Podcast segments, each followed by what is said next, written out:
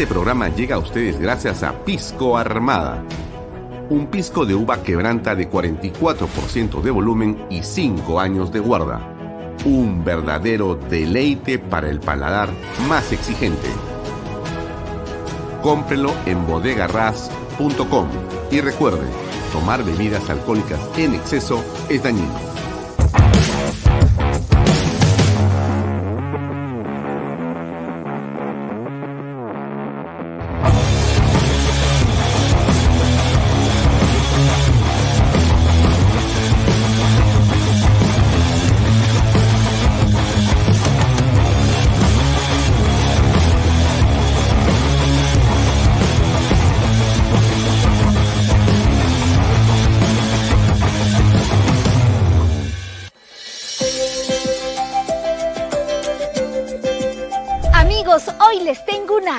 Noticia. Luego de la exitosa venta de viviendas en la primera etapa en Lomas de Yura, GPR Inmobiliaria presenta ahora la segunda etapa solo con departamentos de techo propio con precios de preventa increíbles.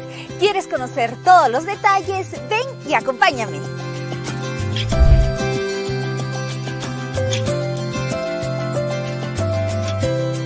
Hola Elba, ¿cómo estás? Hola Libertad. El Balomas de Yura ha cumplido el sueño de muchas familias y ahora hay más oportunidad con el lanzamiento de la segunda etapa de los departamentos de techo propio. Claro que sí, Libertad. Lomas de Yura ha tenido un éxito total en ventas, con más de 280 unidades inmobiliarias, entre casas y departamentos, satisfaciendo las necesidades de muchas familias. Y ahora estamos muy emocionados en compartir el lanzamiento de la segunda etapa, con departamentos techo propio, con precios increíbles de preventa a tan solo 85 mil soles, incluyendo el bono de techo propio por 43.312.50. Es para no creerlo. Realmente es una gran noticia, la mejor preventa del año. Ahora sí se puede tener el DEPA soñado. Claro que sí, ya puede ser propietario en el único proyecto techo propio en Arequipa, viviendo en un departamento bonito, seguro y funcional, que contará con tres dormitorios sala, comedor, cocina con área de lavandería y un baño completo. Hay que mencionar que los departamentos contarán con todos los servicios. Exacto. Aquí tendrán luz, agua 24 horas al día, desagüe, pistas asfaltadas, veredas, áreas verdes, alumbrado público, una zona comercial, una zona escolar y lo más importante, todo dentro de un condominio cerrado. Seguro muchos estarán preguntando cómo adquirir uno de estos departamentos en la segunda etapa. Es muy fácil, ya que el financiamiento se realiza con el BBVA, que pone a nuestra disposición el programa Ahorro Vivienda, que permite que con una simple declaración jurada demuestres tus ingresos y así de fácil y rápido estés listo para ser propietario de un departamento en las lomas de Yura. Esta promoción es inmejorable, ahora sí no puedes dejar pasar esta gran oportunidad. No esperes más y agenda una cita o visítanos en el kilómetro 17 en la carretera Arequipa-Yura o llama a los teléfonos que aparecen en pantalla. Aprovecha ya esta oferta irresistible y conviértete hoy en propietario en Lomas de Yura.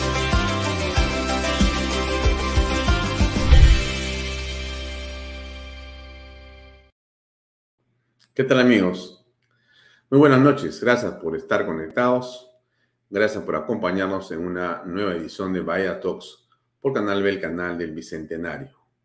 Gracias a las personas que se van adhiriendo, se van sumando a esta transmisión que hacemos a través de nuestros sistemas de streaming, redes sociales y cable operadores en todo el Perú. Gracias a todos los amigos que nos acompañan, que nos siguen y que continúan compartiendo, dándole like a través de nuestra señal a los contenidos de Canal B. Mi nombre es Alfonso Bahía Herrera. Estaré con ustedes la próxima hora y media hasta las 8 en punto para conversar en torno a diversos temas de la actualidad política nacional.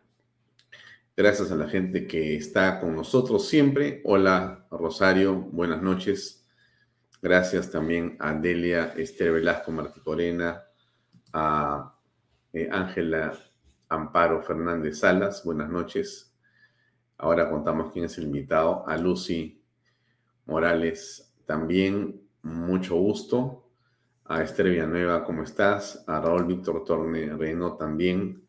A Juan Carlos Sutor, Fernando Braschi, Ricardo González, eh, también a Katy Guamán, mucho gusto y gracias por estar acompañándonos. También a Mario Antonio Luna Ramírez, a Delia Esther, creo que ya la saludamos, a José Luis eh, Lozano Quiroz, ¿cómo estás? Eh, y bueno, a todas las personas que tan amablemente, María Nancy Pilco, ¿cómo estás? ¿Cómo estás?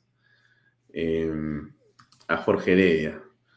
Bueno, me están saludando por el cumpleaños de ayer, ¿no? Sí, sí, sí, sí, sí, sí, sí, sí. saludos, Enoy Pinedo, desde Iquitos. Etan también, buenas noches. Gracias por acompañarnos. Bueno, en efecto, eh, solamente para los que no sabían, no es muy importante, pero ayer fue mi cumpleaños y me preguntan cómo la pasé. Bueno, yo la pasé muy bien porque este, la pasé con mi familia, con mi esposo y con mis hijos. Y bueno, para mí siempre es lo más grato eh, y lo mejor que puede haber de regalo para mí estar con la gente que más quiero, y bueno, estuve con ellos almorzando y departiendo eh, de manera muy, muy feliz. Me hicieron mi plato preferido, así que hemos almorzado como siempre, con mucho cariño y con un pequeño happy birthday. Y en la noche me fui a una vuelta donde el Sabelón, porque me llamó para que lo acompañara en su programa en la noche, y estuvimos ahí también compartiendo con el general Ceballos con mucho respeto y con mucho aprecio por él, que es una gran, una gran persona, un gran representante de la Fuerza Armada. Y tuvimos una conversación muy interesante sobre lo que está pasando en el país. Y en fin, a todos los que me saludan ahora, gracias y muy buenas, muy buenas noches por estar acá con nosotros. Pero ya dejemos el tema de cumpleaños y vamos al tema de la información, que es lo, lo importante. Sin, antes de dejar de mencionar que estamos como siempre, en nuestras redes sociales que crecen día a día. Gracias por la compañía. Gracias por estar en Facebook, en YouTube, en Twitter, en Instagram, en LinkedIn, etcétera, etcétera. Eh, también nos siguen por las redes de Canal B. También nos siguen a través de eh, expreso.com.pe. Nos siguen a través de Econocable, Cable Más, Yotalán, WinTV. Estamos eh, a través de eh, Incavisión, de Amazónica TV. y desde ayer estamos también a través de eh, un nuevo cable, ¿no es cierto? Como les había comentado, ayer estuvimos con imágenes de este nuevo eh, operador de cable que nos acompaña desde ayer y que nos ha permitido continuar creciendo, Bantel, ¿no? Es una operación eh, de cable muy exitosa que crece en el centro de la zona popular de esta enorme ciudad de 10 millones de habitantes, que es Lima, San Martín de Porres Comas y e Independencia. Ahí está eh, los amigos de Bantel que han tenido también la eh, cortesía y el buen tino de llamarnos y buscarnos para que nuestra señal se sume a la parrilla de contenidos de Bantel. O sea que estamos también en Bantel comentando sobre los cables que además nos siguen llamando para estar también en sus parrillas. A todos ellos les agradecemos, por supuesto, a los que todavía no se suben con Canal B, pues ya estaremos juntos seguramente. Nosotros, para que ustedes sepan, estamos inaugurando en julio un noticiero en la mañana y estamos eh, con, creo que son seis programas nuevos de diverso tipo e índole y horario para que la parrilla de nuestro contenido sea cada vez mejor. Así que eh, prepárese porque vamos a tener cosas muy, muy buenas. Bien, lo dejamos ahí y nuestro programa de hoy va a ser un programa dedicado a analizar lo que pasa con los temas de seguridad e inseguridad e inteligencia. Estamos, vamos a estar conectados a las 7 y 20 de la noche, unos minutos más, con José Luis Gil. Él es un experto en inteligencia, en contrainteligencia, en análisis de escenarios y en análisis político. Él ha luchado contra el terrorismo. Es un hombre especialista en estrategia. Así que vamos a preguntarle cuál es el plan de su punto de vista que deberíamos de estar pensando y esbozando para tratar de tranquilizar a la población y si es que el gobierno está haciendo lo que debería hacer en opinión de José Luis Gil con respecto a la inseguridad, a las mafias que nos eh, tienen aturdidos y arrinconados de terror por las extorsiones que se van produciendo en diversas partes del Perú y que no tienen control. Eh, la toma de Lima, ¿qué significa realmente si existe y cuál es el peligro que se hace sobre la capital y sobre todos los peruanos? ¿Y cómo afecta esto a la crisis política? ¿O cómo es que la crisis política afecta a todo esto que estamos mostrando y comentando allí?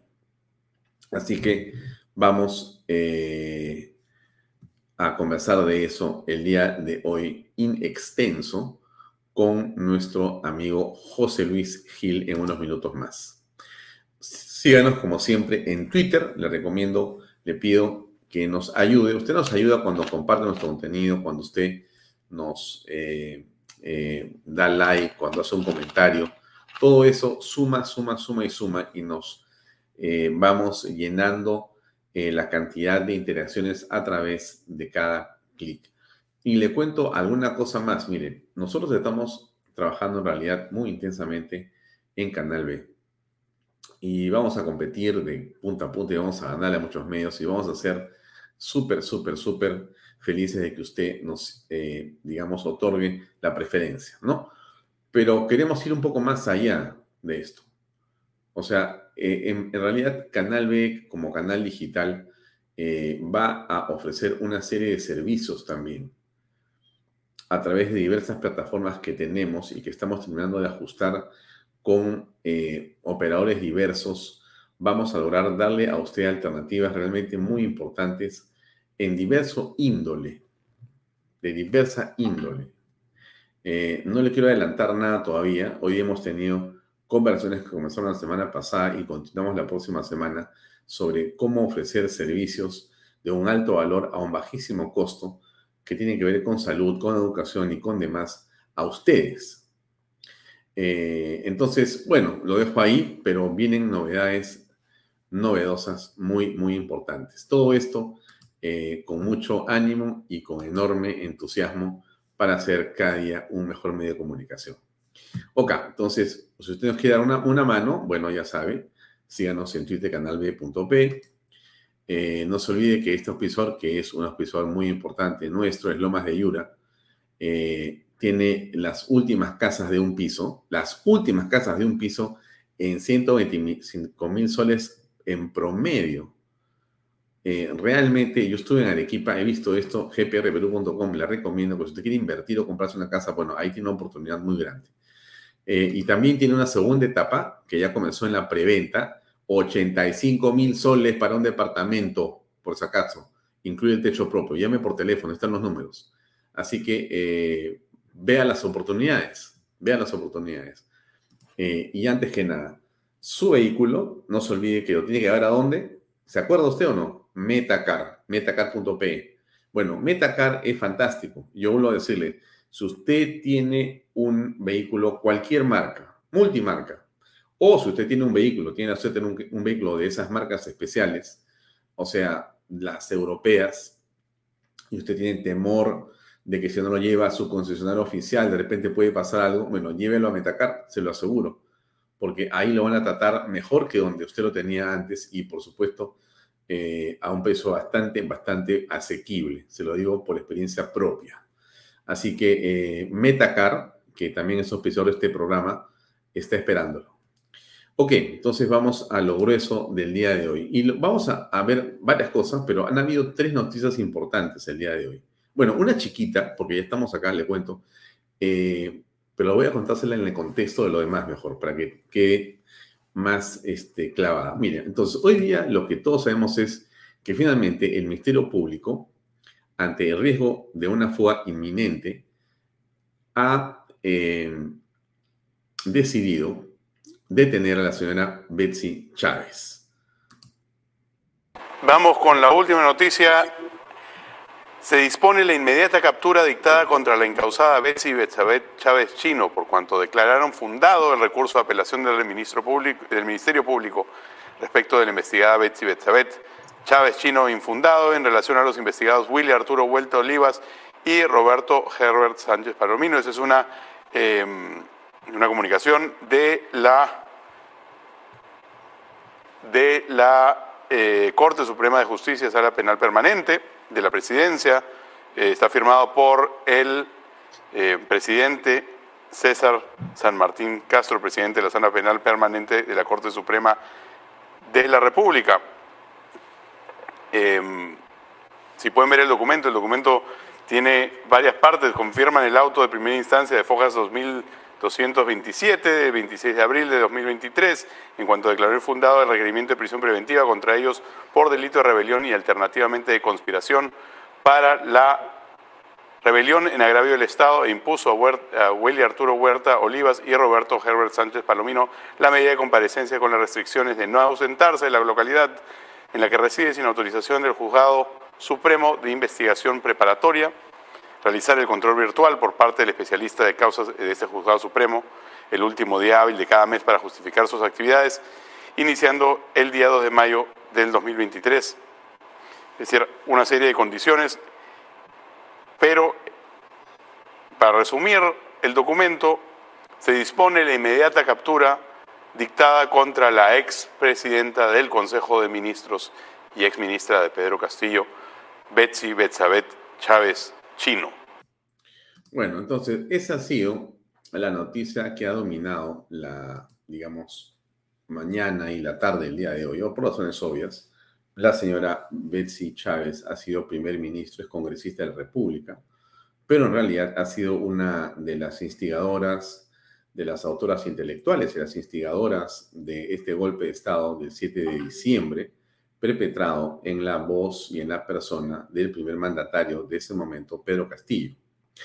Eh, es obvio que el otro partícipe fundamental en esto, hay varios, ¿no? Pero el otro partícipe fundamental ha sido Aníbal Torres, un hombre que está realmente eh, pasando, digamos, inadvertido, ¿no? Pero que no deja de tener un discurso eh, como el que siempre ha mantenido, ¿no? Violento, rencoroso, de odio permanente, ¿no? Escuchen ustedes si no lo que ha dicho hace poquitito. Sea para unas cuantas familias como lo es actualmente, sino para todos los peruanos en igualdad de oportunidades, sin discriminación alguna. Pues ahora todos los organismos internacionales reconocen de la injusticia existente en el Perú por esas profundas diferencias sociales. Hmm. Claro, él básicamente, amigos, continúa en su prédica, la misma que comenzó desde que el señor eh, Pedro Castillo era candidato presidencial. Ustedes recuerdan, ¿quién habló de ríos de sangre? Antes de ser ganadores de la elección. O sea, lo que le quiero decir es que eh, estamos frente a un personaje que es uno que tiene un discurso violento desde mi punto de vista. Una persona que lo que dice no es eh, propositivo, no es constructivo, sino es destructivo. Y que en opinión de la evidencia, mejor dicho, en opinión de muchos, pero con sustento en la evidencia, la fiscalía señala que él también ha estado detrás de esto, pero por cuestiones de salud y edad se le decidió dejar en su casa. Pero él ha continuado y continúa en un papel de desestabilización desde mi punto de vista de lo que pasa y de la, digamos, situación en el país. No va a haber tranquilidad mientras estas personas estén en libertad. Eso es lamentablemente cierto, lamentable por la familia de estas personas, ¿no? Y jamás vamos a desear la prisión para nadie, absolutamente. Pero estamos en una circunstancia bastante delicada en la que es evidente que el señor Torres como la señora Chávez tienen un objetivo claro. A eso se suma Verónica Mendoza, se suma la congresista Siri Bazán y otros más. Bermejo, que se ha dado cuenta que lo tienen ya absolutamente fijo, se ha quedado en silencio y se hace loco. Pero si alguien tendría que actuar, es la justicia para meter presos, por lo menos a los ministros que estuvieron con el presidente de la República el día 7 de diciembre. los que han estado, los que estuvieron a su alrededor, los que no renunciaron sino después de horas, que han sido los que han estado con él cocinando este, este destruir del Estado de Derecho en el país. Pues eso no se debería permitir bajo ninguna circunstancia, pero eso es lo que está ocurriendo todavía. Bueno, pero ¿qué pasó con la señora eh, Betsy Chávez? ¿no? Ella se enteró de esto por las redes sociales y acá vamos a ver la secuencia de lo que ella dice por su, eh, digamos, red social, lo publica, eh, cómo la han detenido y cómo termina siendo encarcelada. A ver, veamos la secuencia completa. 20 de junio, ya siendo las 3 de la tarde y 5 minutos, eh, estoy en mi domicilio aquí en Tacna y vamos a, vamos a esperar a que venga eh, la, la, policía, ¿no? Como reitero, estoy esperando. Espero que también ya eh, mis abogados hayan mandado el documento porque hicimos una videollamada inmediata para que puedan enviar el documento y pueda estar este tiempo de preventiva en Tacna, ¿no? En este establecimiento penitenciario. Nosotros estamos solicitando que sea aquí en Tacna, nuevamente indico, porque todos mis arraigos son aquí en Tacna. Entenderán que es un momento un poco complejo, ¿no? Para, para mi familia, ¿no? Es un tema complejo. Pero como yo les digo a ellos, este, hay que ser valiente, ¿no? Hay que ser valiente y esperemos pronto el retorno a la democracia, el retorno al Estado de Derecho. Muchas gracias y nos vemos en, en un tiempo. Bueno, yo en el establecimiento penitenciario voy a, voy a, realizar mi, mi tesis, justamente la que tenía prevista en esta de ciencias penales. No, no es algo que me, que me mortifique. Quizá para, para un sector este, de, de políticos y de periodistas, ¿no? Que, que, creen que con esto, con esta situación, que es compleja, reitero, ¿no? Es una situación compleja, este, van a lograr verme decaída, triste, llorando. No, se equivocan no sean graciosos, porque recompensa. Yo le digo que estoy en mi casa aquí en Tacna, ¿no? Como les digo, estoy esperando a que pueda venir la, policía e ir con ellos. Pensé en ir con, con, movilidad hacia la policía, pero si salgo acá con movilidad van a decir, ah, no se quiere escapar. Entonces, para, para evitar eso, prefiero esperar a que vengan este, y, salir, ¿no? Y reitero, voy a estar aquí en mi domicilio, ¿no? Esperando a que, eh, reitero, se apersone la, la policía, ¿no? porque todavía nosotros no hemos sido notificados, pero voy a esperar aquí mi domicilio en Tacna. Y desde aquí poder dirigirme ¿no? a la dependencia policial y entiendo que de ahí vamos a ir al establecimiento penitenciario. Nosotros estamos solicitando que sea aquí en Tacna, nuevamente indico, porque todos mis arraigos son aquí en Tacna. ¿no? Si yo tuviera arraigo en otra región, pues uno puede pedir en otra región, ¿no? pero mis arraigos son aquí en la región de Tacna. Eh, voy, a, voy a esperar, ¿no? Voy a esperar que pueda venir aquí el, nuevamente la, la, policía. Entenderán que es un momento un poco complejo, ¿no? Para, para mi familia, ¿no? Es un tema complejo. Pero como yo les digo a ellos, este, hay que ser valiente, ¿no? Hay que ser valiente. Hay un versículo que a mí me gusta muchísimo, Josué 1.9, ¿no? Eh, porque Dios nos pide que nos esforcemos y que seamos valientes. Entonces yo les pido a ustedes lo mismo también esfuércense, sean valientes, eh, actúen siempre de acuerdo a sus principios y esperemos pronto el retorno a la democracia, el retorno al Estado de Derecho. Muchas gracias, hermanos. Muchas gracias y nos vemos en, en un tiempo. Este, pero adquieran por favor el libro de Relatos para un mes, si quieres para toda la vida, que va a salir a la venta ya en unos días más. Lo que hicieron fue irse contra los otros colegas que estaban cercanos, como se puede observar en las imágenes.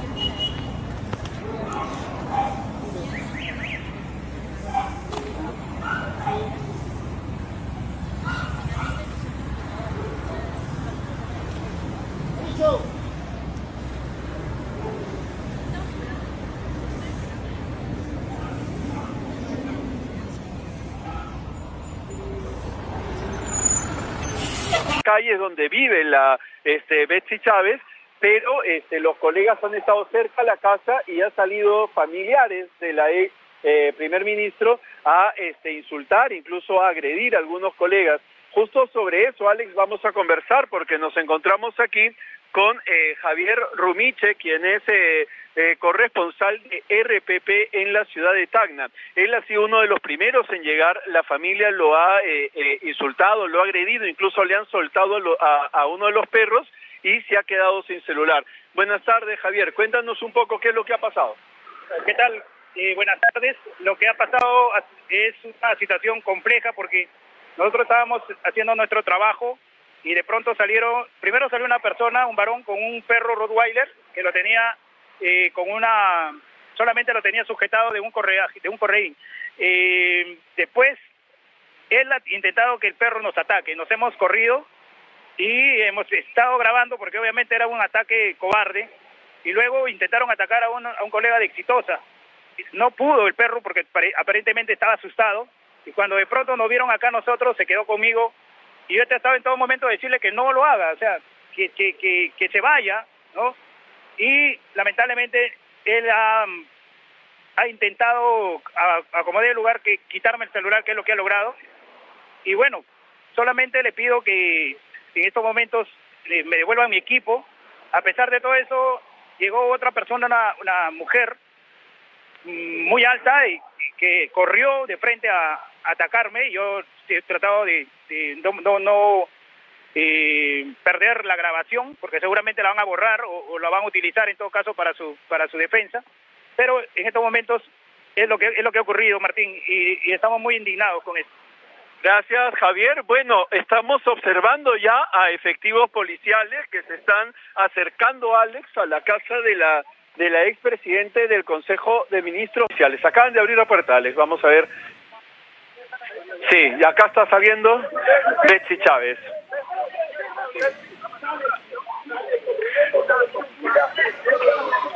Vemos que ya ingresó al auto, a la camioneta de la policía y ya se la están llevando a la dependencia policial, muy probablemente a la dependencia del centro de la ciudad de Tacna. Vemos ya como toda la policía está saliendo con bastante rapidez, Alex, de esta de esta calle, de esta zona. Hemos visto a la, a la, a la expresidente del Consejo de Ministros, Betsy Chávez, salir incluso sonriente, bastante tranquila, no eh, yendo con la policía a su detención, a su detención. Y si se puede, si se puede observar el momento en que ella sale del inmueble, lleva una casaca color morado entre los brazos, ocultando los grilletes, ¿no? Porque dentro de este procedimiento, el que es solicitado por el Poder Judicial a la Policía Nacional la detención de manera inmediata de esta persona. El procedimiento regular es que se le coloquen las esposas los grilletes y ella, pese a que muestra una sonrisa, oculta los grilletes con esta casaca. No se programa. Graba. Esta hora de la tarde la camioneta. Betsy, algo que decir, algo que decir, algo que decir, Betsy. Bueno, acá estoy ingresando. Al Poder Judicial, como puedes observar en imágenes, dando la espalda y eh, de la mano eh, de la Policía Judicial acaba de ingresar al interior eh, de la Corte Superior eh, de Justicia No ha brindado eh, palabra alguna. Bueno, y hay mucho más también que se tienen medios diversos, donde se aprecia que entra a la carceleta y bueno, le dan las generales de ley, ingresa y es detenida. En realidad esto debió ocurrir hace bastantes meses atrás y seguramente se hubieran eh, podido evitar los desmanes e inclusive las muertes de personas inocentes o de personas que fueron engañadas o llevadas o asusadas para que se enfrentaran a la policía y destruyeran propiedad pública y privada. Así es. Porque la señora Betsy Chávez ha sido público, además, y notorio, ha sido una de las instigadoras. No solamente eh, ha defendido, como podría defender cualquier persona al señor Castillo, pero ella ha eh, denostado, ha insultado y bajo su cargo ha eh, hecho una exhortación permanente a levantarse contra el régimen constitucional de Dina Boluarte. Y acá, por cierto, somos muy lejanos de ser, eh, digamos, dinistas, ¿no? Pero lo que sí creemos es que hay que respetar la transferencia y la sucesión constitucional, que es lo que ocurrió en el caso de la señora Boluarte. Y bueno, ahora la señora eh, Betsy Chávez tendrá que responder a la justicia detenida, porque si no se le detenía, la impresión que tiene la fiscalía y muchos peruanos es que algo peor iba a ocurrir. Y de repente, deteniéndola a ella, a Aníbal Torres y algunos otros más, se detiene esta escalada de violencia planeada para julio en la ciudad de Lima. Así es. Y eso puede ser que esté empezando en la mente, en el pensamiento de los jueces.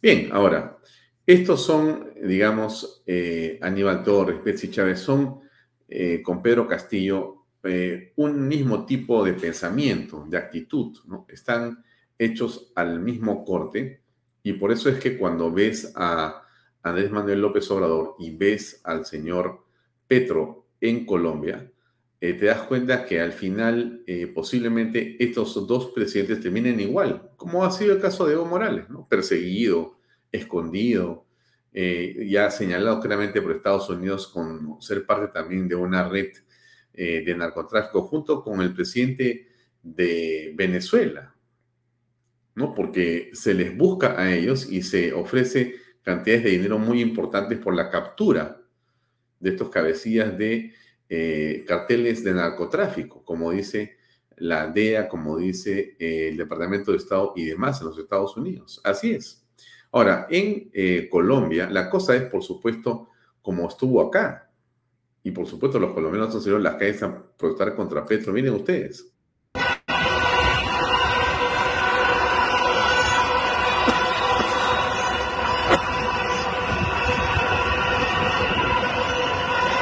No le voy a mostrar todas las fotos porque podría pasarme todo el programa mostrándole videos de Colombia, de lo que ha pasado en Bogotá y demás ciudades.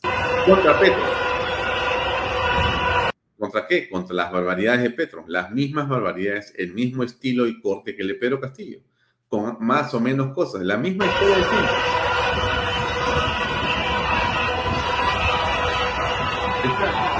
¿Qué gente? Clase media, clase trabajadora, la clase que tiene que perder Así es, su trabajo, su inversión, su esfuerzo, su educación, su familia, su vida. Esa sale a marchar exactamente igual que el. Yo le aseguro a usted, patriota, que ve este programa y esto que estamos transmitiendo en este momento, eh, que podríamos ponernos nuestro polo de la selección peruana, irnos a marchar y solamente los eslogans serían los mismos que hemos tenido acá pero con Petro en lugar de con Castillo. Porque es un sentimiento popular el rechazo a este tipo de gobiernos populistas y responsables eh, y que tienen un tinte subversivo indudable, indudable, tiene una esencia subversiva y que lo único que buscan no es construir una paz social o construir un mejor presente o futuro, sino destruirlo, odiarse, dividir a los países, las sociedades. Eso es exactamente lo que ha pasado en eh, Colombia y exactamente cómo la gente está reaccionando. Así que lo dejo ahí. No hablamos más de Betsy Chávez, ni de Aníbal Torres, ni de Petro, ni de esta gente, y más bien una pequeña mención a lo que ha sido el nombramiento más eh, ridículo, absurdo, y catastrófico de las últimas semanas, que es el nombramiento de César Vázquez como ministro de Salud. Sinceramente, después de todo lo que hemos sabido en las últimas horas, esto ya es pues, eh, yo no entiendo dónde está la cabeza de Dina Boluarte. En realidad, cada día que pasa, tengo más la impresión que el que está más cerca de aguar la fiesta a Dina es su hermano, Nicolás creo que se llama, ¿no? Nicolás Boluarte. Bueno, ahí hay una situación de absoluta gravedad y yo creo que ya de descontrol en este momento en el gobierno. O sea, Nicolás quiere hacer lo que le da la gana. Y como se siente poderoso porque es el hermano de la presidente, entonces estamos muertos. Y el gobierno de Dina Boluarte se va a ir, pues, hacia el abismo y con él muchos peruanos por la irresponsabilidad de ella de no parar al hermanito. Y bueno, aquí está, bueno, o sea, no se entiende cómo es que alguien puede haber nombrado a este señor ministro de salud. Está nada más y nada menos, estas son fotos que publicó Perú 21, un día, decirle a Valenzuela en su diario publicó esto, hay más fotos por supuesto. está nada más y nada menos que Pedro Castillo, este Chori Palacios, pero está acá César Vázquez. O sea, ella nombra de ministro de Estado a quien ha estado jugando fulbito recién. O sea, esto es pues inconcebible. Ahora me dicen, no, la foto es antigua, cuando no era presidente. Es igual, es igual. Son patas del alma, pata de fulbito. Y no solamente son patas de fulbito eh, con, con Pedro Castillo. Aquí están con otras personas. Acá está el señor Sánchez Sánchez, el de la Casa de Zarratea, con el ministro Vázquez, tomando su trago. Ahí están otra vez, Sánchez Sánchez con el ministro. O sea, esto es una cuestión pues impresionante, impresionante.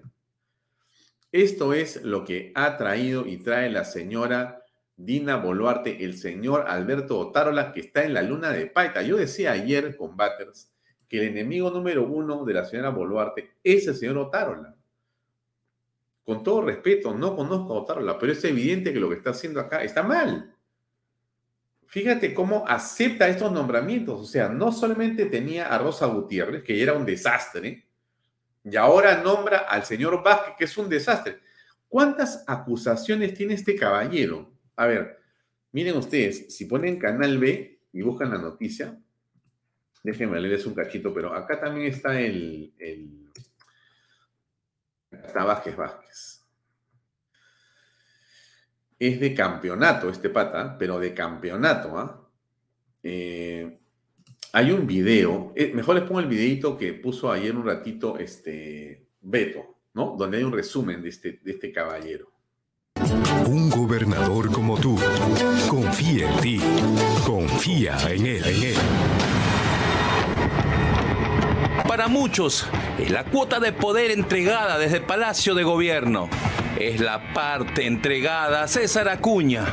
Y es que a nadie le quedan dudas que nuestro nuevo ministro de Salud, César Henry Vázquez Sánchez, tiene bien puesta la camiseta de Alianza para el Progreso.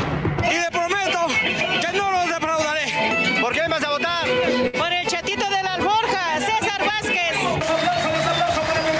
Chatito de la alforja, como lo llamaban en campaña, postuló para la gobernación regional de Cajamarca.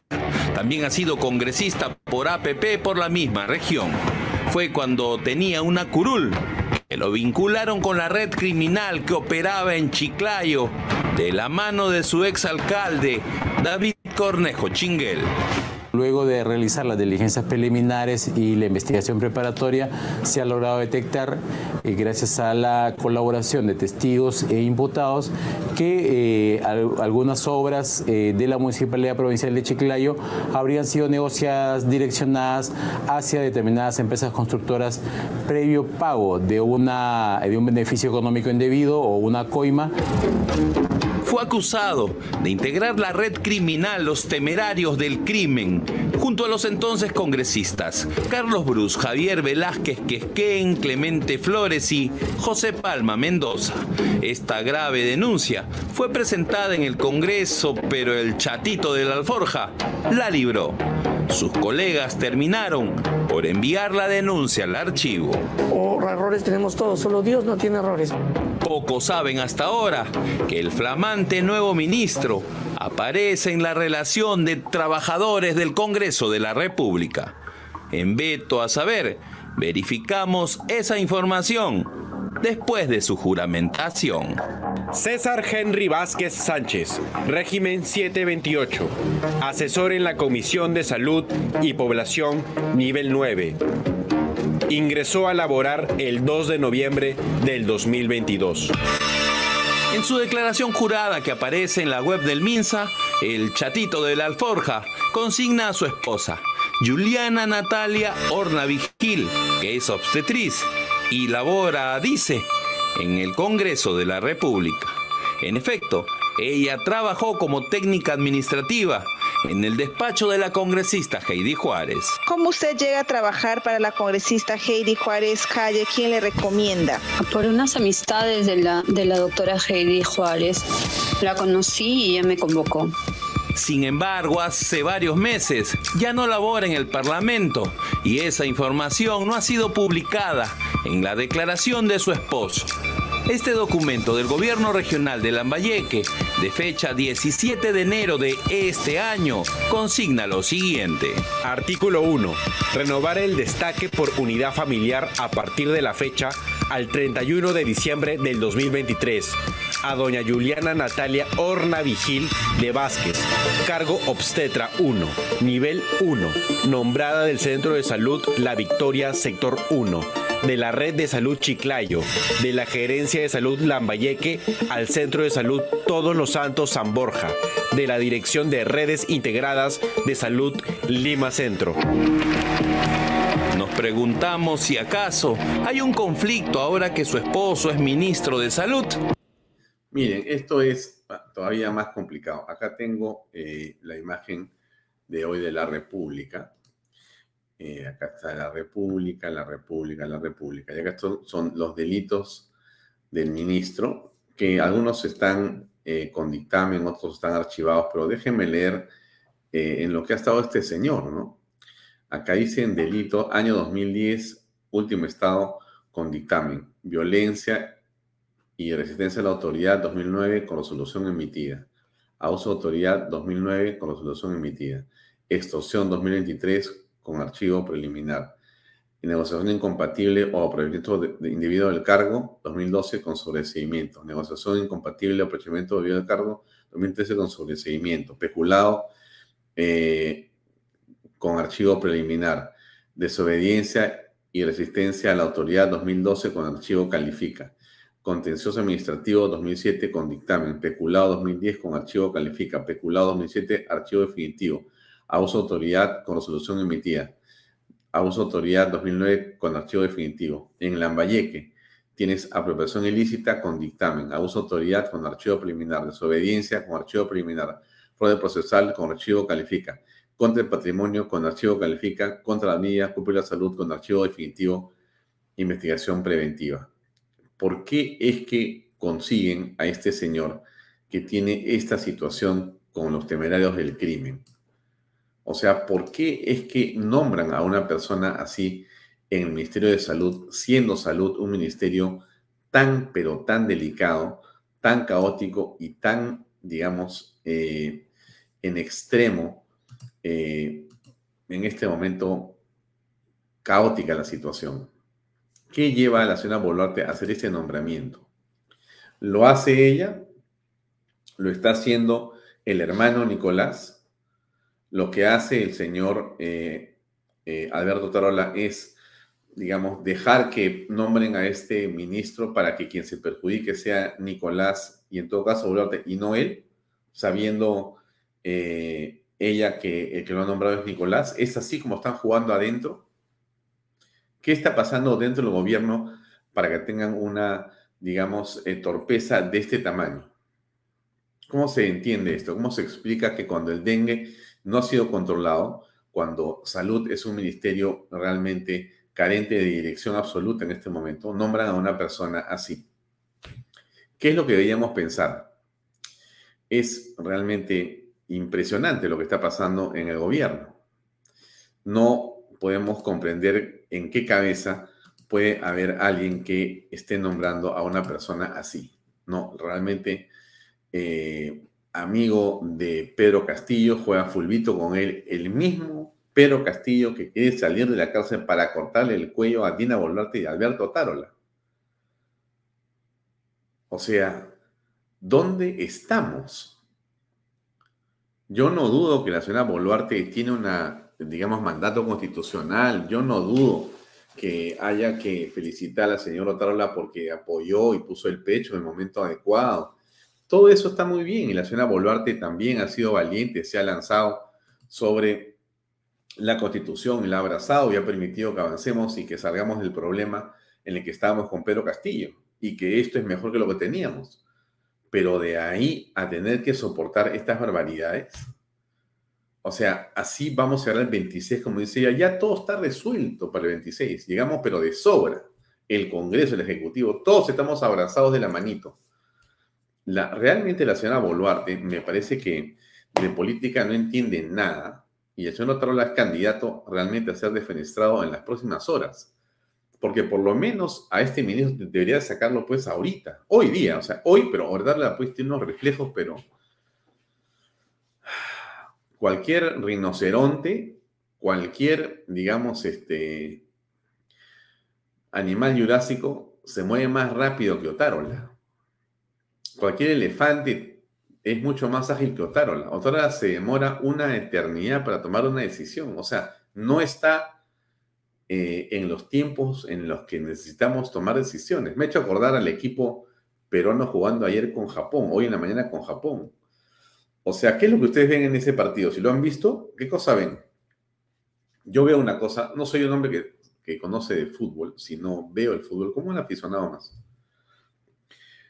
Pero lo que sí he visto de una manera muy impactante para mí es la velocidad en el juego de los japoneses el día de hoy en la mañana. Japón ha jugado a una velocidad pues eh, estratosférica. Mientras los peruanos estaban tratando de ver qué pasaba en el campo, ya los japoneses habían hecho pues 30 pases, ¿no es cierto? Entonces, si tú no estás mirando con atención la velocidad de los cambios, te va a pasarlo al equipo peruano hoy en la mañana. Pasaron por encima. Han sido 4-1, pero han sido 8-1 tranquilamente. ¿eh? Entonces regresamos a la política. Otárola está igualito, como Cueva, perdido en el espacio. Entonces, si no se dan cuenta que tienen que actuar rápido, mira, ¿cuánto se ha demorado el señor Otarola para cambiar a Rosa Gutiérrez siendo ella un desastre hace meses? O sea, casi la ha cambiado, por supuesto, contra la voluntad de él o contra la voluntad de quién en realidad. O sea, ¿quién le ha dado el soporte a la señora Rosa Gutiérrez? ¿Nicolás Boluarte? ¿Dina Boluarte? ¿Martín Vizcarra? ¿Alberto Tarola? O sea, ¿qué se está jugando ahí adentro? A mí me parece realmente un suicidio político lo que está haciendo Dina Boluarte. Y con su, eh, digamos, incapacidad y con su inoperancia, está llevando las cosas en el país a un extremo gravísimo. O sea, lo que vemos es en realidad una situación eh, que comienza a salirse, creo yo, de las manos de Otarola y a estas alturas seguramente el Congreso estará pensando qué tiene que hacer para librarse de ese ministro. Ya lo ha dicho hoy día el eh, almirante Montoya. Tiene que irse en el acto. Y seguramente habrá más eh, eh, congresistas que a esta hora están pidiendo que se vaya. Escucho a este Omar Neira, obviamente un especialista en el tema de salud, señalando que esto pues realmente es una locura. O sea, donde tú miras, solamente encuentras un desorden absoluto del gobierno en cuanto a suministro de Estado en el mundo, en el campo de la salud, ¿no? Bueno, igual está en el tema del interior, si no me equivoco, ¿no es cierto? Justicia, ¿no?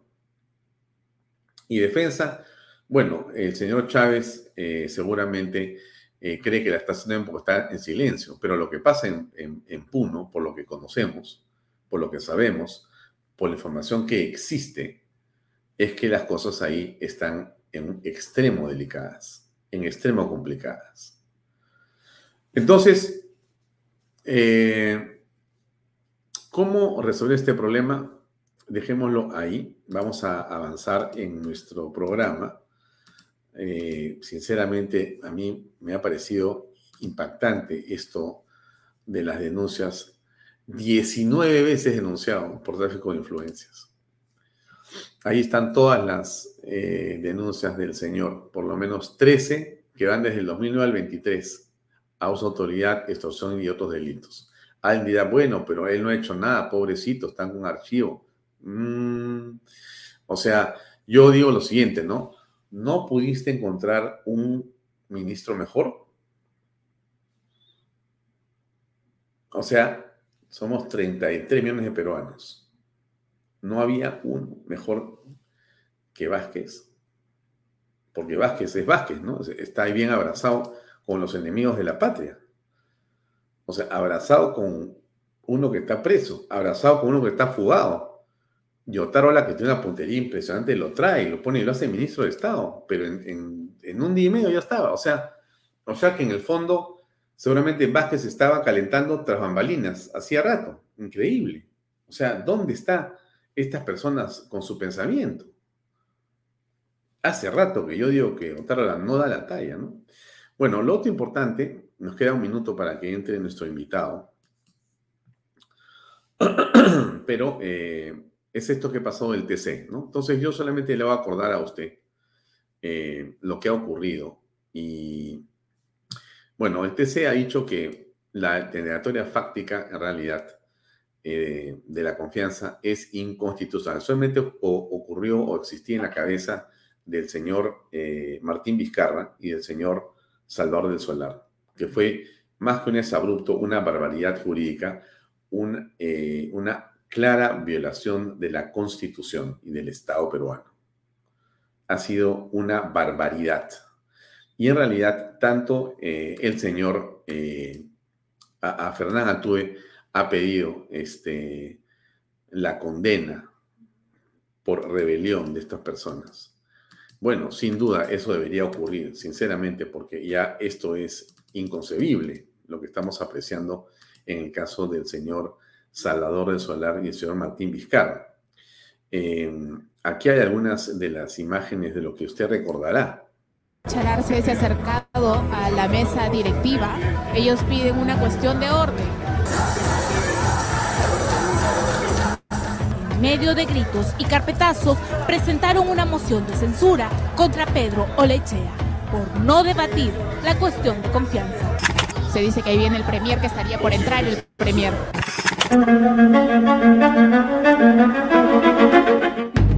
Del solar camina decidido, a paso firme y acelerado, sin perturbaciones.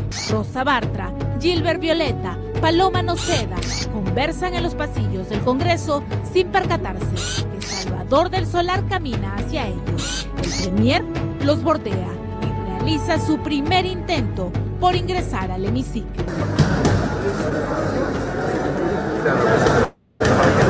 Están chancando la puerta en la lateral.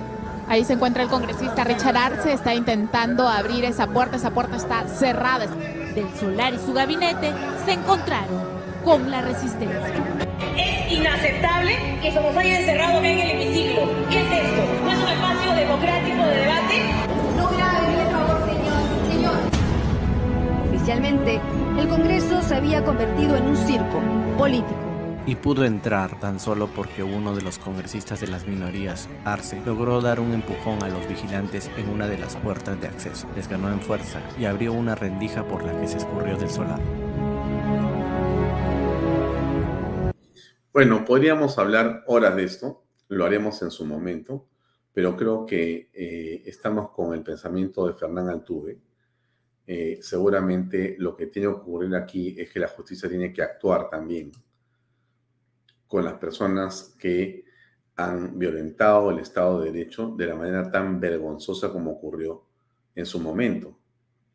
Eh, no podría ser y no debería ser de que se diga, no, pues ya pasaron tres años, cuatro años, ya, ya olvídate, Alfonso, de ese tema, vamos a mirar otra cosa. Bueno, si es así, amigos, entonces no existiría pues el derecho penal, ¿no? O sea, es, es eh, inconcebible tener que eh, aceptar que ha ocurrido lo que ha ocurrido con nuestra Carta Magna, que se ha, eh, digamos, soliviantado, se ha eh, perjudicado, se ha aplastado la Constitución y el Congreso de la República y no hay ningún responsable.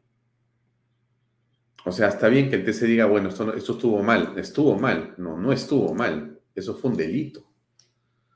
Fue un delito. Así que lo dejamos ahí y vamos a conversar con nuestro invitado que ya está con nosotros aquí conectado. José Luis Gil, ¿cómo estás? Muy buenas noches. Gracias por acompañarnos. Alfonso, buenas noches. Buenas noches a ti y a tu, a tu público esta, esta noche en, Canal B. Gracias por estar con nosotros, José Luis. Eh, muy grato, como siempre, tenerte para conversar. Mi primera eh, pregunta eh, tiene que ver, por cierto, con lo que ha ocurrido hoy con Betsy Chávez. Finalmente ha sido detenida, ella, en opinión de la Fiscalía, era una de las personas que fue autor intelectual de lo que ha sucedido el 7 de diciembre y posiblemente con posterioridad al 7 de diciembre. Hablamos de violencia, hablamos de instigación a la violencia, hablamos de subversión. Eh, ¿Cuál es tu opinión respecto de esto y de la libertad del señor Aníbal Torres? Bueno, eh, primero lamentar de que no estén incluidos todo el paquete completo, todos estos personajes que de una u otra manera, en uno u otro nivel, tuvieron la responsabilidad de dar el golpe de Estado, el zarpazo al Estado peruano y a la democracia del Perú. Eh, y bueno, el tema de, de Chávez Chino se veía venir, además, pero justamente la forma como ha sucedido, la forma de victimizarse este este histrionismo incluso para la, para la captura, eh, para su detención, es parte de la narrativa, es parte de la victimización que se usa, porque ahora vamos a ver a una Chávez Chino bastante victimizada, todo el mundo pobrecita, ¿no? Eh, no la están buscando, no la están correteando, sino que este, el, el Estado abusivo es el que la está encarcelando. Es un mensaje no para nosotros, no, no para los, como algunos creen, todos tienen derecho a pensar, de que este es un mensaje para burlarse del, país o burlarse de, este, de, las instituciones. Es un mensaje para sus huestes. ¿Por qué? Porque hay en marcha un proceso de violencia que ellos no pueden abandonar. No pueden dar una imagen de, debilidad, ¿no es cierto? Entonces, este histrionismo es también político, tiene un sentido político y así hay que leerlo. Mm. Eh, y Aníbal Torres sigue, digamos, derramando su discurso de odio y división. ¿Y eso no parece ser, eh, digamos, una causal para su detención?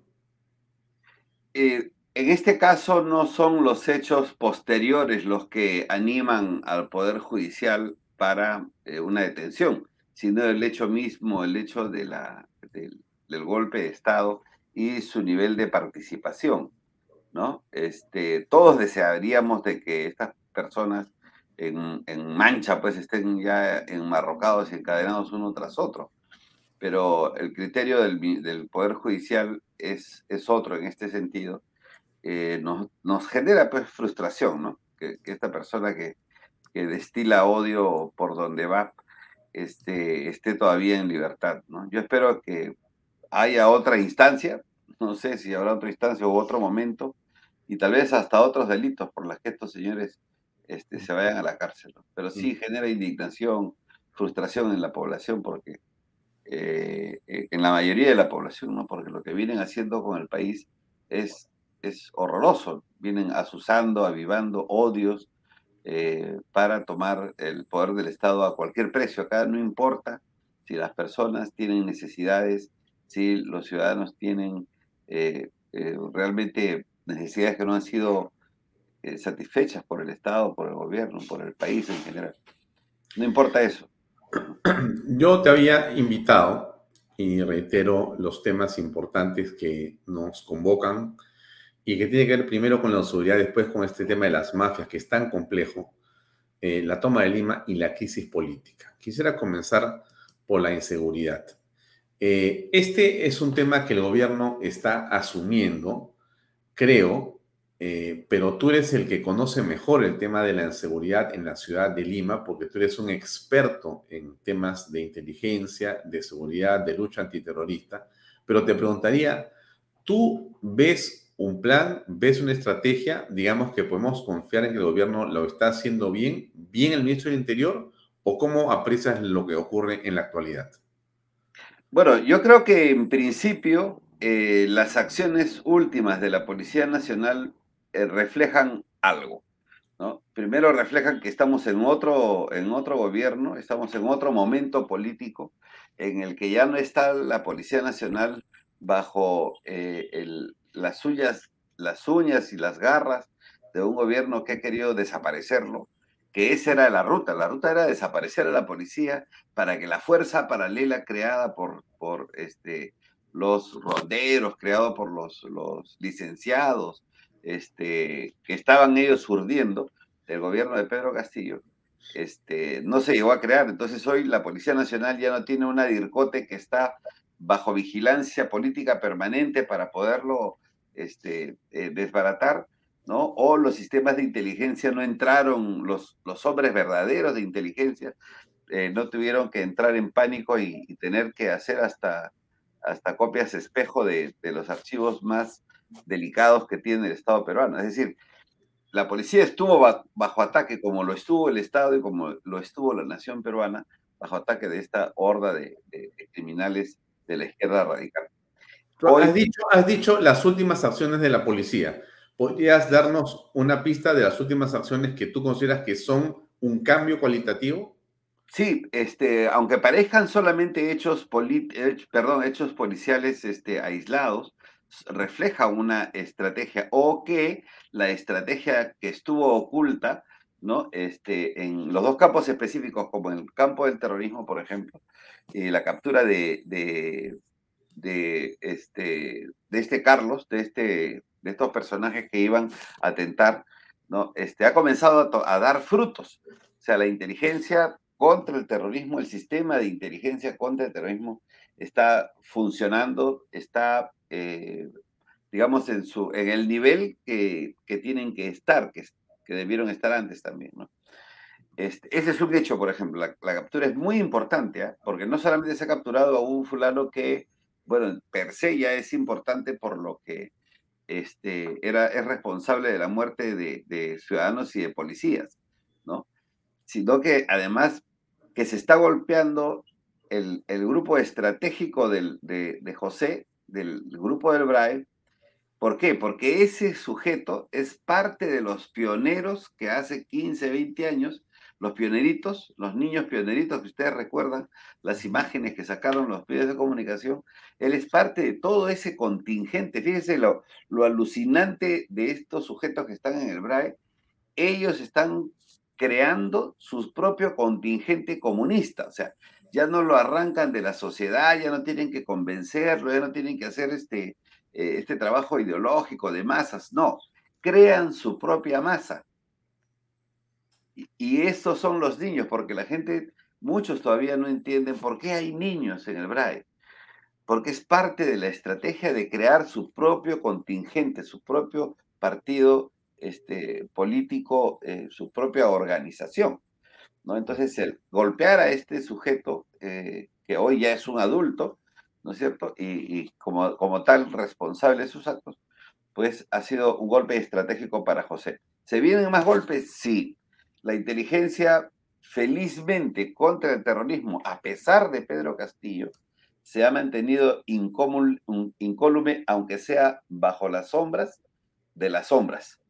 Eh, y este es el resultado, porque esto, este, esto significa, y bueno, yo como director de inteligencia, te puedo decir, esto significa una serie de acciones de manejo de fuentes, de análisis, de manejar el secreto. Es, es, bien complejo llegar a estas personas. No es poner a un sapo por ahí para que me diga quiénes son los, este, los criminales. ¿no? Es, es todo un, un, un trabajo muy especializado y, el análisis ahí, pues, tiene que ser sosegado, además. O sea, un hombre de inteligencia puede trabajar bajo presión, sí, pero no bajo presión política, ¿no?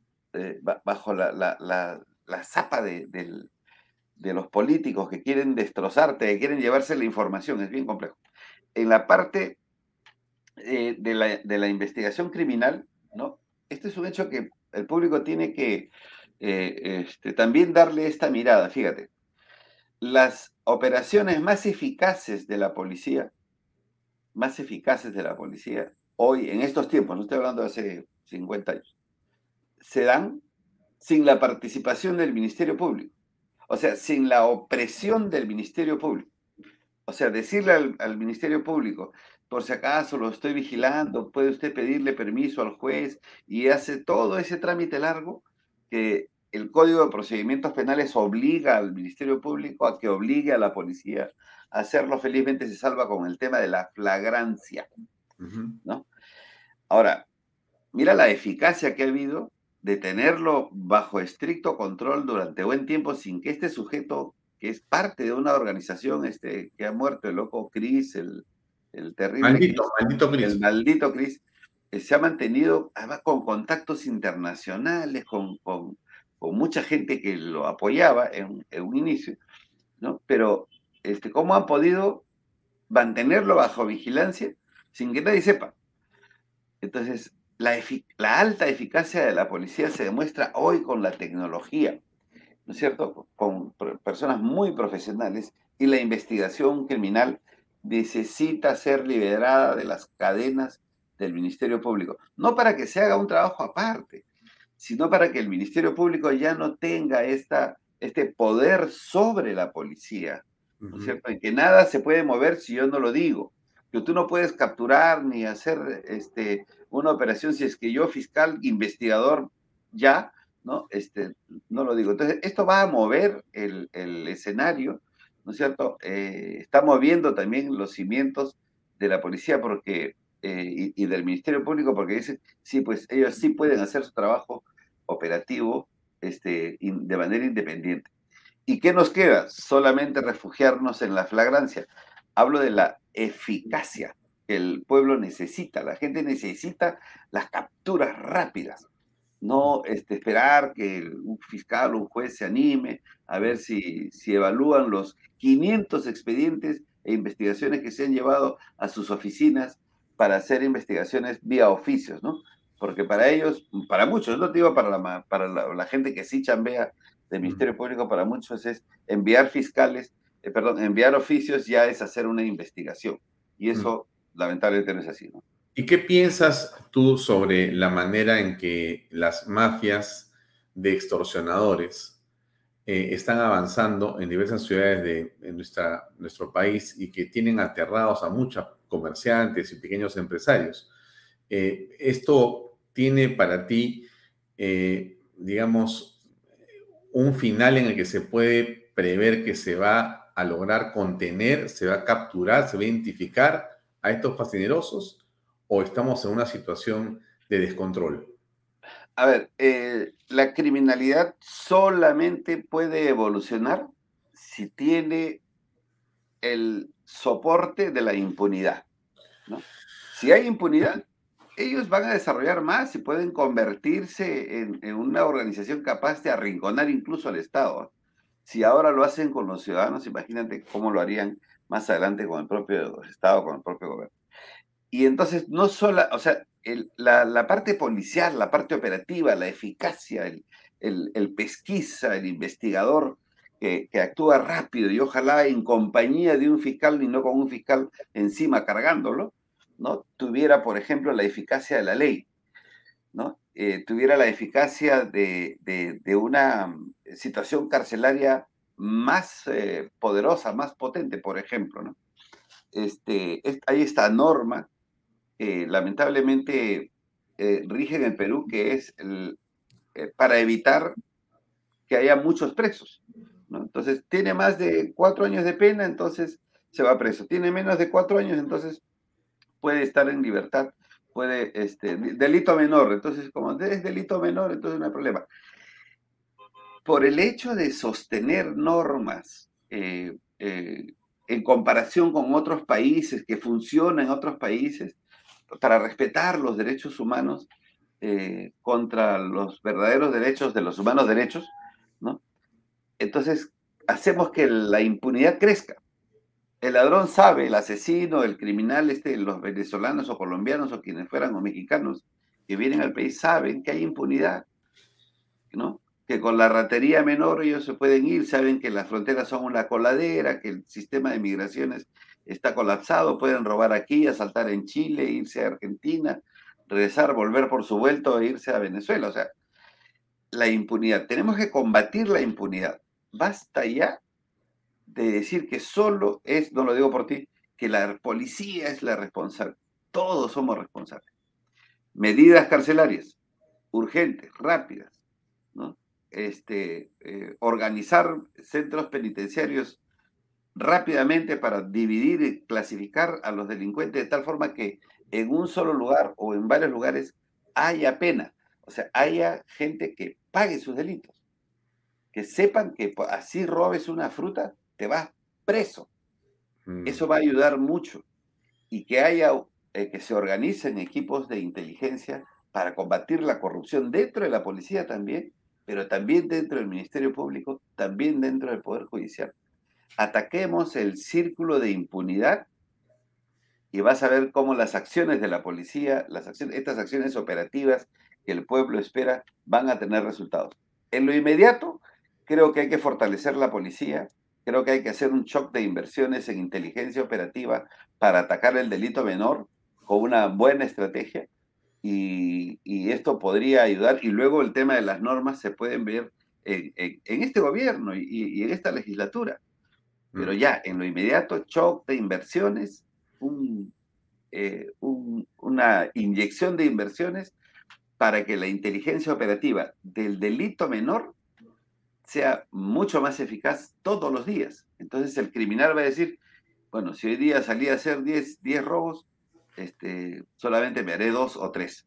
Vamos a ver cómo, cómo la aguja baja.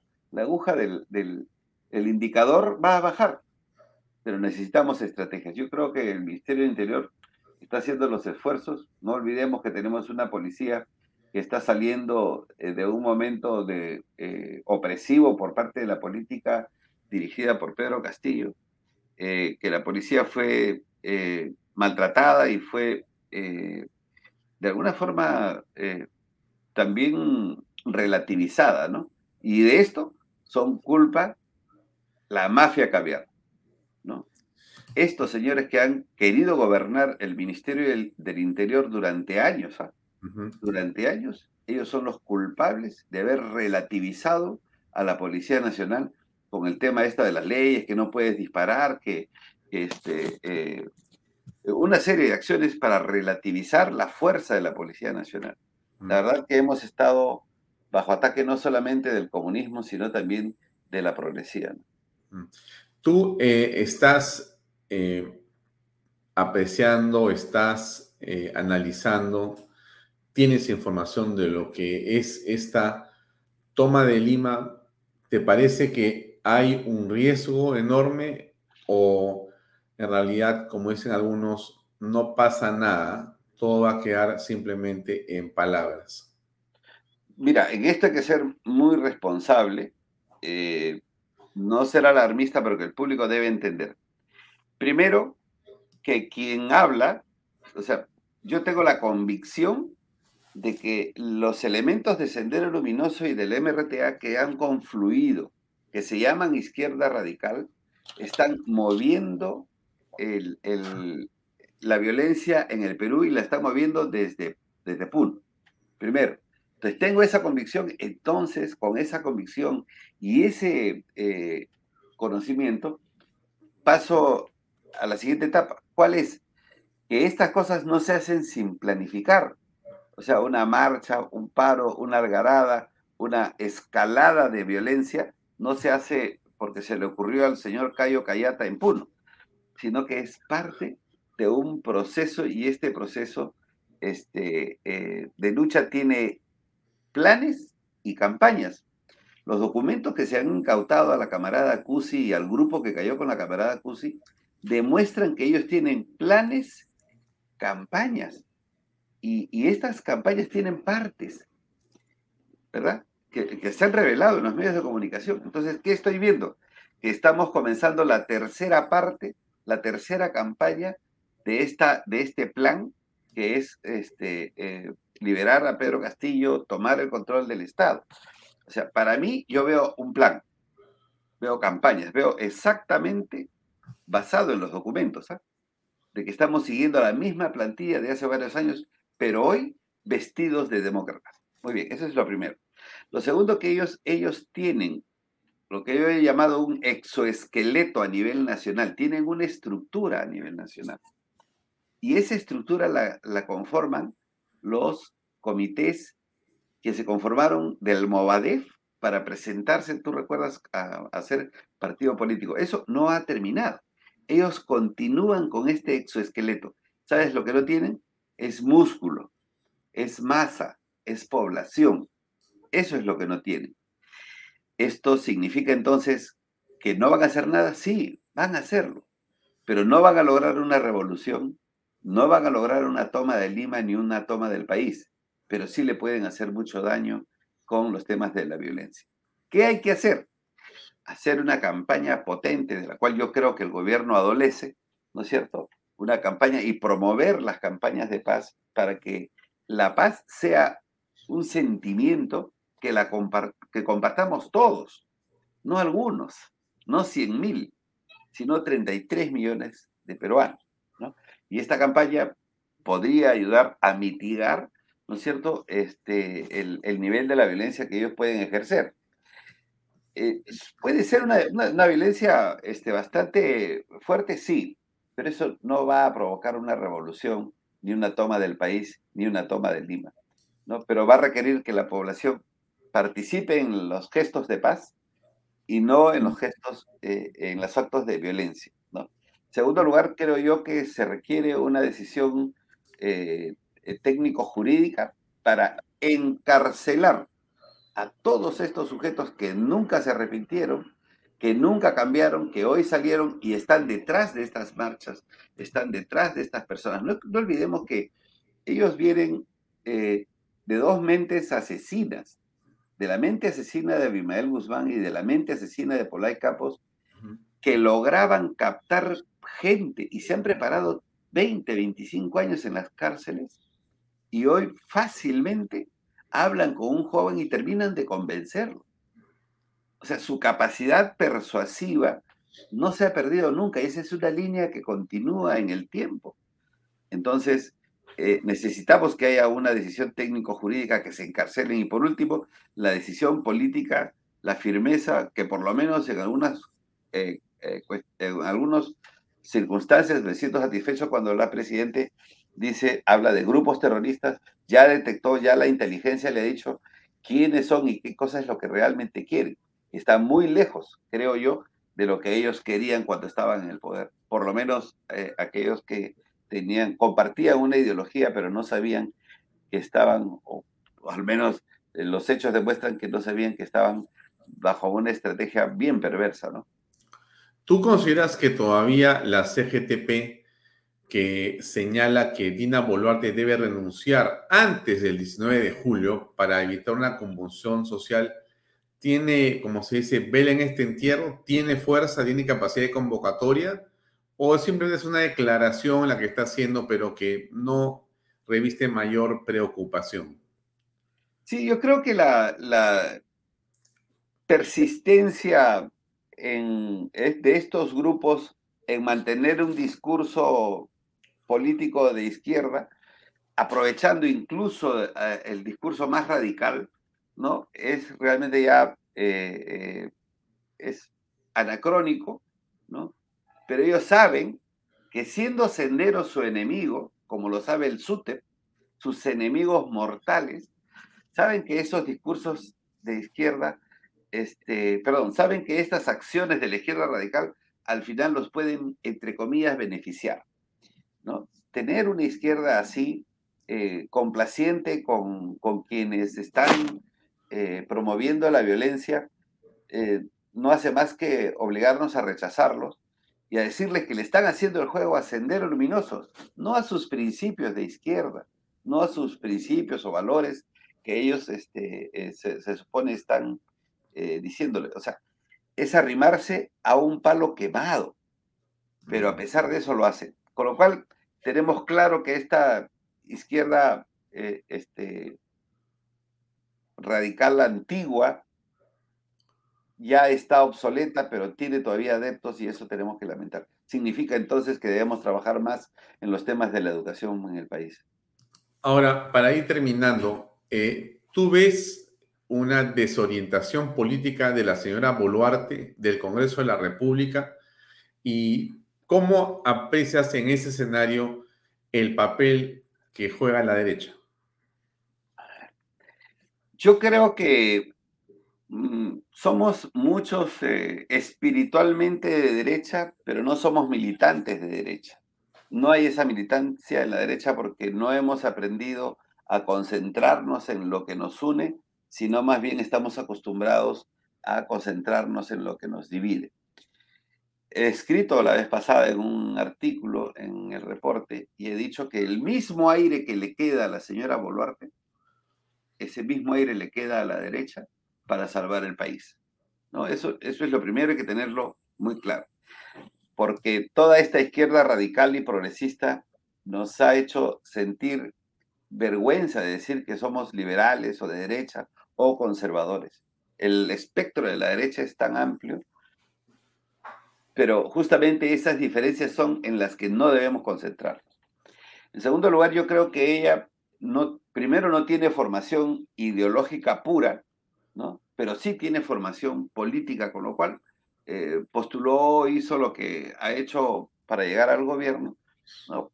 porque si realmente tuviera la formación ideológica, compartiera la formación ideológica de Pedro Castillo o de Vladimir Cerrón, ¿no? Este, no estaría dando las medidas eh, que hoy se están dando, que son, como tú habrás podido darte cuenta, ¿no? son medidas que han, han enfurecido a la izquierda porque para ellos ella ya es de derecha.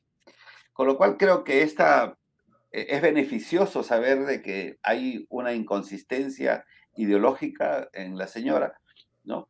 Eh, y que ya no hay por lo menos una correspondencia política y, hay esta, esta, inconsistencia ideológica que finalmente beneficia al país, ¿no? Porque más la información que está obteniendo de la inteligencia nacional con el, la gente que ha llevado a la inteligencia nacional, creo yo que le está quedando muy claro que tiene que gobernar para 33 millones de personas y no para cuatro gatos comunistas. Pero entonces, eh, ¿qué va a ocurrir? Porque estamos a puertas de una elección para la mesa directiva. Eh, bueno, el, Congreso, eh, ¿o no? A ver, creo que el Congreso se ha convertido hoy, y esta es una perspectiva diferente de repente a la que muchos están teniendo. Yo valoro este, creo, todas las posiciones porque estamos en democracia. Lo que muchos ven como, como un tema tremendo en, la, en el Congreso, ¿qué veo yo? Yo veo una cena de sapos, ¿no? Todos tienen que tragarse sapos, chiquitos, medianos y grandes. Las cenas son sapos, porque si no se tragan sapos, van a ser devorados. Y eso lamentablemente significa hacer transacciones, hacer juego bajo la mesa, hacer contorsiones, primero para no entregar en bandeja la mano la, mesa directiva, ¿no es cierto? Y segundo, para seguir obteniendo los logros que han obtenido en algunos casos los congresistas de derecha, ¿no es cierto? Poniéndole frenos a la constitución, haciendo que el proyecto comunista no avance. Pero hoy es una cena de sapos.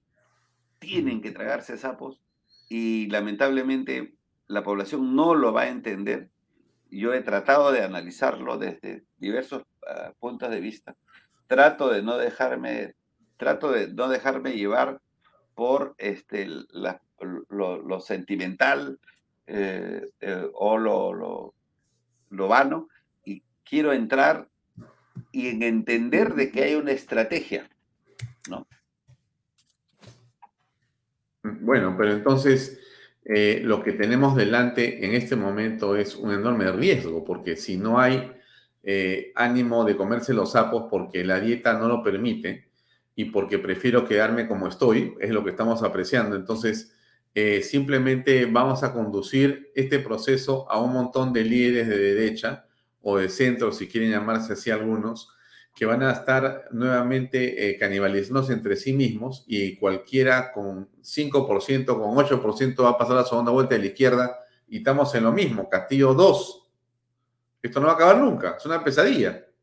Sí, y esto hay que hacer responsables a todos los líderes de derecha. De esto van a ser responsables los líderes de la derecha, todos, desde el más, este, el, más puro hasta el al más se, eh, que se acerque hacia el centro, porque ellos son los que tienen que entender que les queda poco aire al país y a la política peruana. Y mm. que es más que un derecho político que tienen, es una obligación moral el trabajar un concepto de unidad. Todos los días se crean partidos. Todos los días hay un partido nuevo, todos son mesías que van a resolver este, eh, los problemas del país, todos ya se están dejando crecer barba seguramente para parecerse a Bukele. Ah. Porque, porque están pensando, y creo que alguien lo decía, estos políticos no están pensando en las futuras generaciones, sino en las próximas elecciones. ¿no? Y, y eso es una irresponsabilidad política que les va a pasar factura. Más les vale, y aquí sí hay que decirlo con fuerza, júntense o si no nos vamos todos al, al tacho, al basurero de la historia. Mm. Keiko va a ser candidata, o en todo caso ha reclamado su derecho a ser candidata. ¿Qué, qué te parece eso? A ver, yo creo que todos tienen derecho a postular, ¿no? Este, y todos son responsables de que si su derecho a postular este, le hace bien o le hace daño al país. Sin embargo, creo válido este, hacer em, una, un análisis, ¿no? ¿Cuánto de lo que en los últimos 20, 30 años se ha dicho de LAPRA, de Fuerza Popular, de Keiko Fujimori, de Alan García, es cierto? ¿Cuánto de esa narrativa que nos creó, que nos inventó, que nos formó este, la izquierda radical y los caviares era cierta y cuánta no? ¿Cuánto aparato han utilizado para este, eh, en contra de la derecha o en contra de estos políticos que tenían este, un camino. Y entonces, si hasta ahora no se prueba nada, si hasta ahora no hay una eh, eh, sentencia judicial, yo creo que tiene el legítimo derecho de reclamar su espacio político, de intentar hacerlo. Pero tienen que entender de que solos no van a hacer nada, tienen que unirse, tienen que juntarse con los demás. Mm. Sin complejos. Esa- además. Claro, esa elección parece imposible, ¿no? Porque en el Congreso no tienen ganas de juntarse, menos van a hacerlo afuera. O sea, por lo menos lo que uno aprecia es una gran división, lo que parecía un grupo compacto y que se enfrentó a Castillo con éxito y que logró finalmente consolidar una transferencia cuando se necesitó que estuvieran juntos. Eh, bueno, tan pronto este peligro, digamos, eh, fue controlado por un momento, todos han dicho, bueno, ya no te necesito, ya no me caes bien en el fondo, voy a hacer lo que me da la gana, y otra vez andamos separados cuando este debía ser el momento de mayor unidad, ¿no crees? Sí, pero, pero no olvidemos que el Congreso cuando ingresa Pedro Castillo Sí. era un Congreso en la que la correlación de fuerzas estaba eh, bastante dura, porque si bien es cierto había un grupo de derecha, también la izquierda tenía sus, este, co- con sus formas de, de haberse juntado, tenían su poder, ¿no? Entonces, no, no es fácil. Pero- este, pero no, es como, no es como llegar con un congreso a un congreso con, con 80 congresistas. ¿no? Claro, pero tú no ves ahora que, digamos, está pues la derecha, está la izquierda y en el centro está un grupo de mayoritario medio de delincuentes. Sí, pues, a ver, este, Bueno, el río, el río viene va a va ser terrible, ¿ah? Sí, el río viene con, con piedras y palos. Claro, lo, que, lo que hay que hacer, lo que hay que hacer es eh, eh, separarlos, hay que ponerlos en evidencia. La población tiene, o sea, así como al gobierno le falta esta capacidad comunicacional, también creo que a la derecha le, le falta primero terminar de despertar, segundo terminar de entender de que tienen que concentrarse en lo que los une y no en lo que los desune, y tercero, hacer que eh, eh, construir un discurso de unidad. No hemos construido un solo discurso de unidad. Y lo estamos haciendo de manera permanente varios, muchos de nosotros. Hablamos de vida, de paz, de democracia, Sí. de la libertad. ¿Cuándo vamos a hablar todos de eso mismo? Eso ya sería un avance, ¿no? Pero están hablando de que yo soy el Mesías, yo te compro helicóptero, yo te compro moto. yo- O sea, estamos hablando de, de cualquier cosa menos del futuro del país. Muy bien. José Luis, te agradezco mucho por tu tiempo, son las 8 de la noche y hasta una oportunidad próxima para tenerte nuevamente aquí en Vaya Talks. Muchas gracias por tu tiempo. Gracias, Alfonso. Un gusto estar con ustedes. Buenas noches. Muy amable. Bien, era José Luis Gil, amigos, que tuvo la gentileza de acompañarnos unos minutos para conversar sobre la actualidad política en el Perú. Nos despedimos así hasta mañana a las seis y media en punto. Mañana tenemos una invitada eh, que nos va a permitir tener otra perspectiva. Ella es Mariela Balbi. Nos va a acompañar para conversar in extenso sobre la coyuntura política nacional. Gracias por estar con nosotros esta noche. Nos vemos mañana a las seis y media en punto aquí en Canal B y en Vaya Talks. Eh, canal B, el canal de Bicentenario. Buenas noches. Este programa llega a ustedes gracias a Pisco Armada. Un pisco de uva quebranta de 44% de volumen y 5 años de guarda. Un verdadero deleite para el paladar más exigente. Cómprelo en bodegarras.com y recuerde, tomar bebidas alcohólicas en exceso es dañino.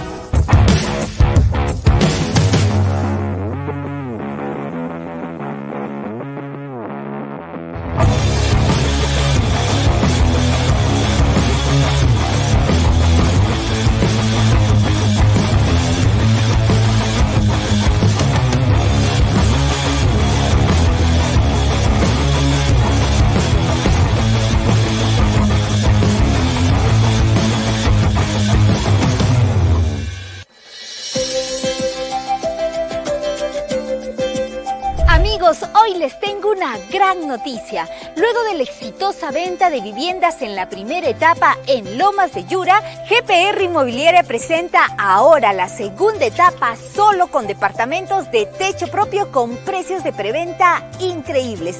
¿Quieres conocer todos los detalles? Ven y acompáñame.